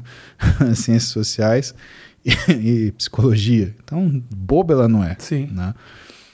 Aí eu sentei com ela e falei assim, mãe, é, a senhora tinha um câncer, mas a senhora tá curada, tá? João operou a senhora, tá tudo bem, tirou tudo que é linfonodo, não sobrou nada, nada, nada, só que a gente vai ter que tomar as precauções para que isso não volte. Então, muito provavelmente a senhora vai ter que, ter que fazer quimioterapia, radioterapia. Eu vou levar a senhora saindo do- daqui do hospital pro, pro Fábio Cater, que vai ser seu, seu oncologista. Tudo bem? Aí eu achei que ela ia ficar surpresa. Ela olhou pra mim e falou assim: Eu sabia. Eu só não queria atrapalhar teu trabalho. Uhum. E aí? Aí vem aqui, assim. Porque aí a tua mãe olha pra você e fala assim: Eu preciso deixar um médico. E como é que você raciocina da pessoa ela ter essa clareza de falar assim: Até onde é meu filho, até onde é o médico? Ô, meu irmãozinho, que É difícil foda, cara. isso, hein? Mas aí como é que ficou a situação no final? Ela Aí- recuperou tudo. Recuperou, tratou, fez a química. E a tua cabeça nisso tudo? Cara, eu Como é que você faz pra ouvir isso e não reagir dessa forma pra ela? Porque ah, na hora que o sangue tá quente, você faz, entendeu? Uhum. Ah, você faz o que tem que fazer, né? Vou te falar que foi difícil dormir depois, né? Foram noites complicadas, mas assim, eu tinha que ter outra força, o cabelo da minha mãe ia cair, Uhum. eu ia ter que estar com ela, eu tava com ela quando ela raspou a cabecinha dela. Desculpa, pode, se tiver outro cartão aí, pode, pode botar, viu? Deleta aqui e tal. Pode, pode. Pô, só tirar do, do tripézinho aqui. Desculpa te interromper, querido. Imagina. Tava com ela quando. a- eu tinha que passar essas, essas coisas com ela. Levei ela em quase todas as quimioterapias, né? Aliás, cara, teve uma que eu quase perdi meu carro. Porque eu fui naquele negócio daquele Waze. Uhum. E o Waze mandou me entrar numa rua que era contramão. O Waze é uma beleza. Cara, e, e simplesmente assim, sabe quando você é premiado do cagado? né? Aham. Eu, eu, tipo, eu virei e tinha uma polícia. Eu, "Uh!" Aí eu falei, puta que pariu. Aí eu peguei, parei o carro, fiquei segurando a direção, esperei o policial vir, sei como é que é o procedimento. Aí ele falou, boa noite, senhor, o senhor tá numa contramão. Eu falei, senhor, me desculpa, eu tô seguindo o Waze. Aí eu não tinha mexido em nada, tava o Waze no painel, eu tava com o carro ligado. Ele falou, senhor, pode encostar o carro, por favor? Eu falei, claro. Aí o cara viu que eu tava com roupa de trabalho, todo bagunçado, tentando chegar no diabo da clínica à noite, andando num lugar que eu não conhecia. Sim. Aí ele falou assim: onde o senhor tá indo? Eu falei, ó, tô indo na rua Mato Grosso, nesse número, eu vou buscar minha mãe lá. Lá é uma clínica de oncologia, ela tá fazendo quimioterapia. E aí, ele Faz olhou. um carinho nela aí, Drake. Vai lá. Aí ele olhou pra mim assim, ele falou, porra, esse cara não tá mentindo, né? Aí ele falou, o senhor é médico? Eu falei, sim, sou médico, né? Tô indo pegar minha mãe. Aí ele pegou, olhou, olhou, olhou. Aí ele falou, olha, documentação do senhor tá certa, tá tudo certo. Só que o senhor entrou numa contramão. O senhor tem que prestar atenção no- na, na rua, não dá pra prestar atenção Justo, no Waze. justo. Eu falei, justo. O senhor faz o que o senhor tem que fazer, o trabalho do senhor. Eu falei, ó, vou te dar uma advertência hoje, tá? Mas toma cuidado, tá? Porque de repente numa dessas o senhor sofre um acidente e a coisa vai muito mal. É, Cara, eu me senti, sabe, porra, honesto, foi justo. Não precisa ser o desespero toda vez, né? Foi não bom. contei uma história, eu falei a verdade, É. cara. Às Porra. vezes a verdade é a melhor coisa pra fazer nessa hora mesmo. Não, e eu já fui de fazer coisa errada. Teve uma vez que eu fui na, na companhia atlética, de, eu treinava, cara, 5 da manhã na companhia, né? E aí, que que a rua da companhia atlética, ela dava uma entrada para Engenheiro Carlos Berrini, que era contramão. E um dia, cara, era 4h50. E assim, eu tava morrendo de sono, eu falei, puta, eu vou ter que dar a volta. É uma rua de contramão. Sabe o que é um quarteirão de contramão? Pra você parar no estacionamento? Eu entrei na contramão, eu dei de frente com uma moto de CT. Mas assim, o cara, pum. Aí o sujeito veio, É. o senhor tá louco? O senhor entra numa contramão? Falei, não, policial, não tô louco. Eu fiz deliberadamente. Eu entrei na contramão porque são 4h50, é super cedo. Eu tô ainda na academia que o senhor tá, tava passando na frente. Eu compreendo que eu tô errado. Minha habilitação tá aqui. O senhor tome a providência que seja, seja adequada. E aí? O senhor não vai discutir? Ele virou pra mim e falou assim: Não, o senhor tá certo, eu tô errado, o senhor tem que fazer seu trabalho. Cara, ele ficou tão desconcertado que eu falei a verdade, não tentei brigar, não tentei falar nada, piriri, piriri, pororó. Ele falou: Olha, vamos fazer o seguinte: tá aqui sua a sua habilitação, são 4h55 da manhã. O senhor volta por onde o senhor veio, dá a Vai volta no quarteirão, certo. para lá e não faz mais isso. Vai pelo lado eu falei certo. assim: positivo, muito obrigado. Até logo, acabou, problema. cara. Ô, Grande Mose, eu tenho aqui ah, três perguntinhas da galera Bora? Que eu quero repassar pra você. Mandaram várias. Eu não minto, Brasil. As perguntas realmente estão aqui. Dá uma olhadinha aqui. O Muse tá, tá mostrando aqui? Não precisa mostrar as perguntas, mas realmente são perguntas que eu tô lendo que as pessoas Pessoas mandaram. curiosas. Porque tem gente que pega e faz o seguinte: lá vem a pergunta da galera. E aí o cara fala: O Serginho quer saber, Paulo Musi, você transou com a Gisele Bündchen? O que seria muito bom. O cara não iria mentir, né? Mas, na, mas na, tem os caras faz isso. Mas não, não. Eu realmente pergunto o que os caras repassam. Os cara, o cara já tem uma pergunta Ai, dele que ele só disse que quem disse foi o Serginho, mas não foi. Mas não, aqui realmente eu repasso das, da- das pessoas. Eu casei virgem com a Roberta, a verdade é essa. Ou pode ser, é possível. o, o- o Rodrigo VMB pergunta o seguinte: O que significou Arnold Schwarzenegger para o meio do fisiculturismo? Foi uma pessoa que conseguiu transformar o esporte em reconhecimento. Então, ah, ele foi a primeira pessoa que conseguiu transformar o físico com carisma numa coisa a ser admirado. O fisiculturismo ele era uma coisa fechada num clubinho de um bando de gente que só dividia entre si. Né? E que a admiração ficava naquele clubinho, naquele esporte, naquele grupo muito seleto, muito fechado de pessoas. Mas ele era um cara de grande carisma. E ele tinha um sonho que era, entre aspas, conquistar a América. E ele fez isso, né? Ele foi para os Estados Unidos falando 200 palavras em inglês, né? Com um baita físico sensacional. E chegou a ser governador da Casa- Califórnia. Há quem diga que ele só não se tornou presidente porque ele não era nascido nos Estados Unidos. Mas ele teria popularidade para tal. Né? Então a questão é: a- o que, que você aprende disso? Qual a lei que você aprende? Que a capacidade é importante, só que o que manda no mundo é a conexão com pessoas. O carisma é uma habilidade de conexão com muitas pessoas ao mesmo tempo. E não necessariamente na individualidade delas. E sim nas suas expectativas, nos seus sonhos, nos seus desejos. E principalmente aquilo que elas entendem como sucesso. Então, ele foi o sujeito que juntou um físico muito poderoso com um sucesso. Né? Nesse imaginário das pessoas. E que acabou elevando o esporte.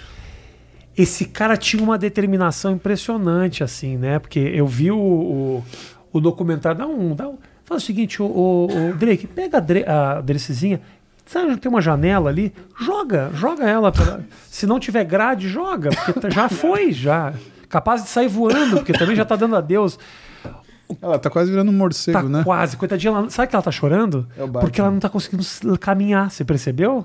Ela não consegue caminhar mais, cara. Tá muito velhinha, coitadinha. Tô brincando. Delici, tô brincando, não quero que você morra. Isso tudo vai entrar no corte do Arnold Schwarzenegger. Não tem nada a ver, mas tá no corte, né?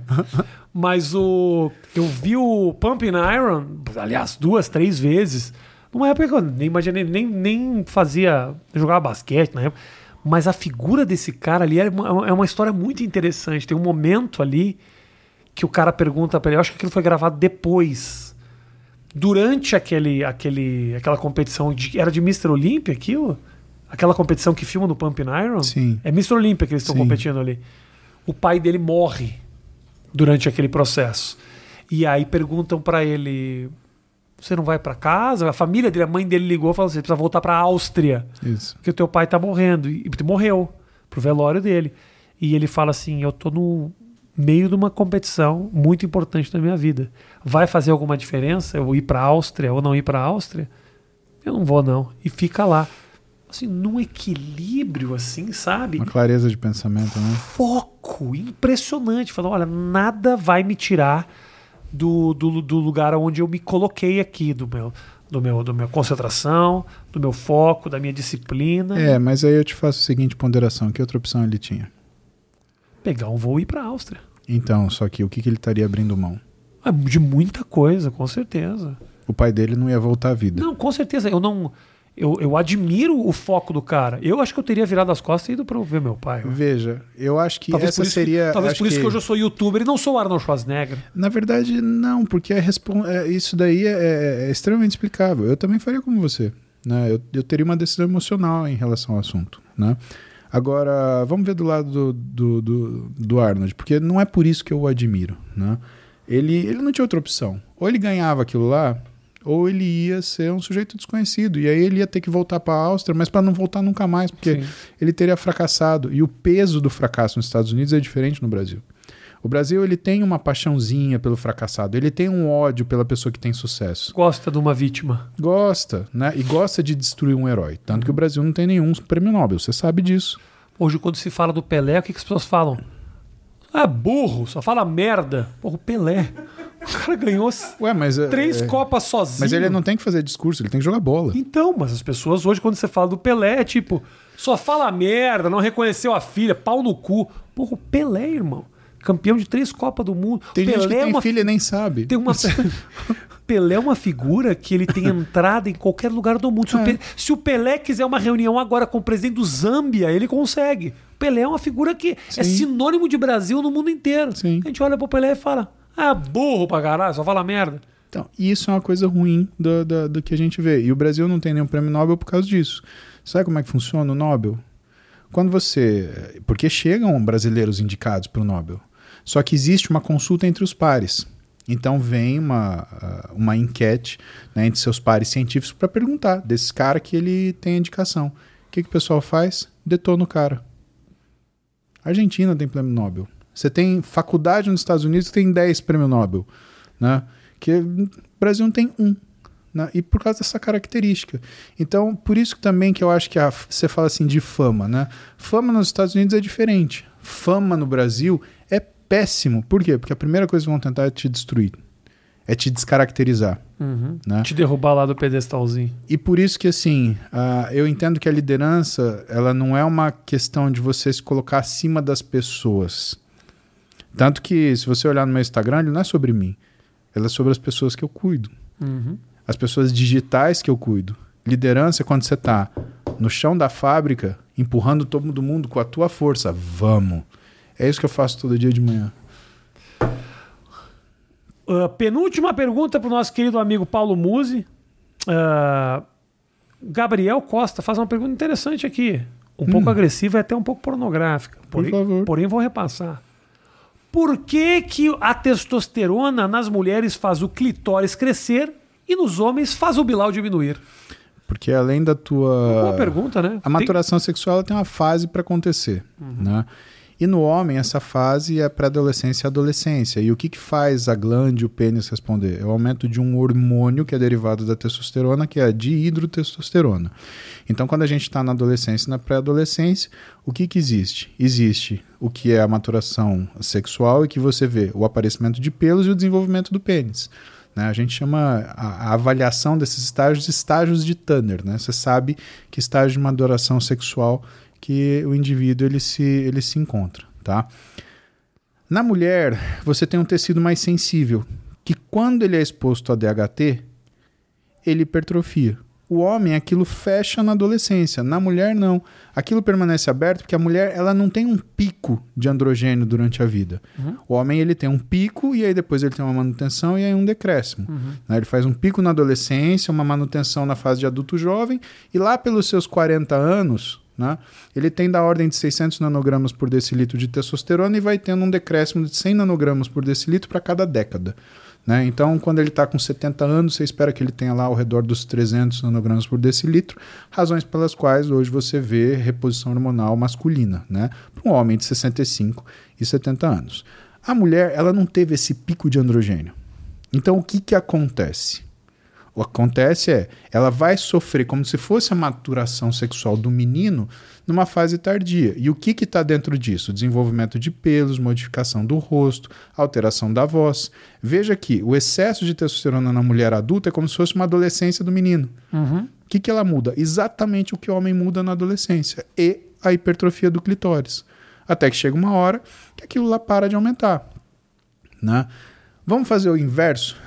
Né? O que, que acontece com o homem quando você dá hormônio feminino? Tá bom, a pergunta dele é testosterona para os dois, mas tá equivocada. O que ele quis dizer, eu acho, é quando você dá testosterona para mulher, Aumenta a o clitóris. Progesterona, E o- quando é você dá- progesterona é isso? Não. não.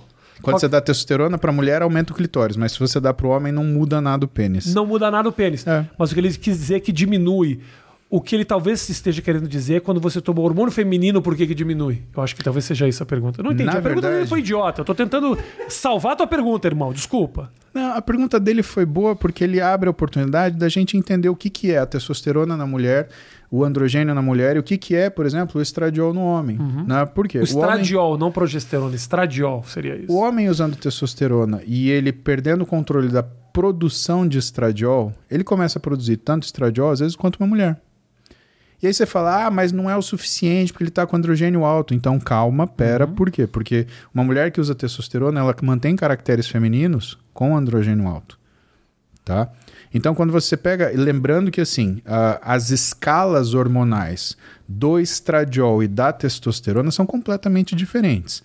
Testosterona você mede em nanogramas por decilitro. Estradiol você mede em picogramas por mililitro. E isso muda completamente. É a mesma coisa que você medir uma coisa em quilômetro e querer comparado uma coisa medida em centímetro. Não tem nada a ver. né? A quantidade de estradiol que a gente tem é mínima, porque ele é um hormônio extremamente potente. Então, um pouquinho de aumento, o que, que acontece? Né? O homem começa a aromatizar. Quando a gente chama isso, a gente, vê- a gente chama isso de hiperestrogenismo. É quando o homem, em geral, ele tem mais do que 50 picogramas por mililitro de estradiol no sangue, ou quando ele tem uma proporção de testosterona e estradiol de números absolutos, então você vê lá, é 700 de testosterona, 50 de estradiol. Quando você vê números absolutos, menor do que 10 para 1. Tá? Então a gente chama isso de hiperestrogenismo. Nesse caso, quando a testosterona está no número legal e o estradiol está alto, significa que não está sintetizando bacana. A testosterona está virando do hormônio feminino, seria isso? significa que ele está transformando em hormônio feminino. E assim, como o hormônio feminino é muito potente, ele não depende de uma quantidade de androgênio para fazer aromatização. Tanto é assim que o cara tem um hormônio masculino altíssimo, mas ele desenvolve ginecomastia, que é o quê? O desenvolvimento da glândula da mama. Ele desenvolve disfunção erétil. Ele afina a voz. Ele tem modificação, por exemplo, do que é o padrão de humor dele. Né? Por quê? Porque o estradiol ele é- tem uma tendência euforizante. Então ele fica com um humor mais instável. né? Ele oscila mais, ele fica mais é, sensível Emotivo. emocionalmente. Exatamente. Gosta de assistir uma novela, Chora na propaganda do Homo. chora Né? na propaganda Ó, do Homo. eu acho que você tinha que cobrar esse, esse, esse insert. Do Homo? É. Um merchan na gente aqui que a gente tá falando de você. Tá certo que a gente tá citando a sua marca num desequilíbrio hormonal. Não sei se isso aí é muito bom. Então perceba, quando a gente olha para hormônios, Rafinha, o excesso do hormônio ele tem uma resposta absoluta independente do outro. Então você vê uma mulher com hiperandrogenismo, ou seja, uma testosterona alta, ela irá virilizar. E quando você vê um homem com excesso de hormônios femininos, independente da testosterona, ele irá aromatizar, ele irá feminilizar-se. E o problema é que o uso da testosterona, como a via final de metabolismo dos hormônios esteroides, é, é a transformação da testosterona em estradiol, principalmente o homem que usa muito a testosterona, ele aromatiza muito. Então ele provoca uma feminilização, apesar do que é o estímulo para a androgenização que ele tem. E aí o cara tem que tomar a testosterona e também tomar o anastrozol. Isso é uma forma que você meio Não, que equilibra essa errado? situação, Não mas faz sentido o que eu tô falando aqui? Não faz sentido porque ele é o inibidor da enzima que é conversora de, de, de, de testosterona. Mas assim, não é só isso. Né? E outra, o anastrazol ele tem efeitos colaterais. Por exemplo, o anastrazol ele piora muito a libido. Então a tua libido tá ruim porque você tá hiperestrogênico. Ela fica pior porque você tá usando anastrazol. Entendi. Hum, E essas coisas são as coisas. eh, 80% do que eu atendo no consultório é isso. Então o cara chega, cara, eu tô fazendo ciclo, mas assim, minha vida sexual tá um lixo, eu não tô ganhando mais músculo, eu tô perdendo músculo, eu tô engordando, eu não consigo controlar minha fome e minha vida tá um caos.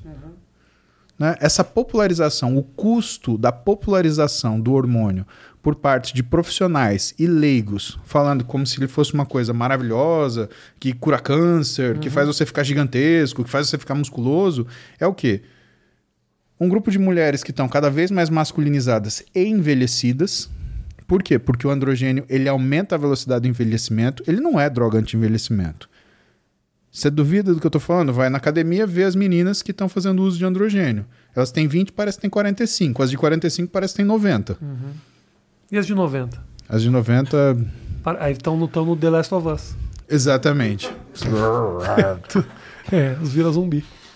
Você olha para os caras que, os homens, né, que fazem uso de esteroide, eles envelhecem muito mais cedo. Você olha para o sujeito, ele tem aquela. a- a- o rosto envelhecido, você vê caracteres de uma pessoa envelhecida. Então, há de ser dito que não é nenhuma fonte da juventude.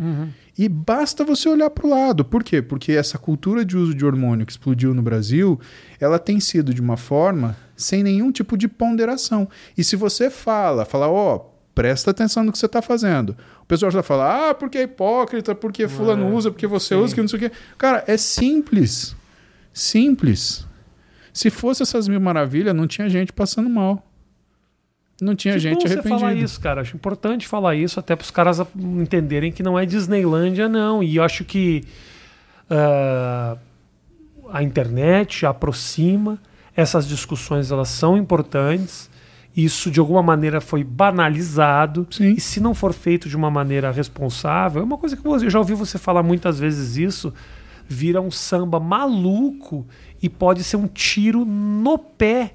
Aquele cara que acha que vai sair bonitão e transar pra caramba, ele fica 40 anos mais velho e o pau não levanta. Até rimou. Porra! Deveria bom. virar música, o novo, o novo samba enredo da mocidade. Álvares de Azevedo, praticamente, é sensacional. Última pergunta que se repetiu muito aqui é o seguinte: Paulo Musi vai competir? Eu vou competir. Vai. Isso eu vou. Tá na cabeça, já tem um prazo, tem um limite, tem a competição. Tem um, tem um plano. Na realidade, na verdade, tem, tem um projeto maior. Tem duas competições na minha cabeça. Né? E ah, tem o fisiculturismo e tem uma outra que é um projeto mais elaborado, que está junto com outras pessoas que estão me ajudando a, a programar isso, que é um desafio, na verdade, uma pessoa que eu admiro muito, né?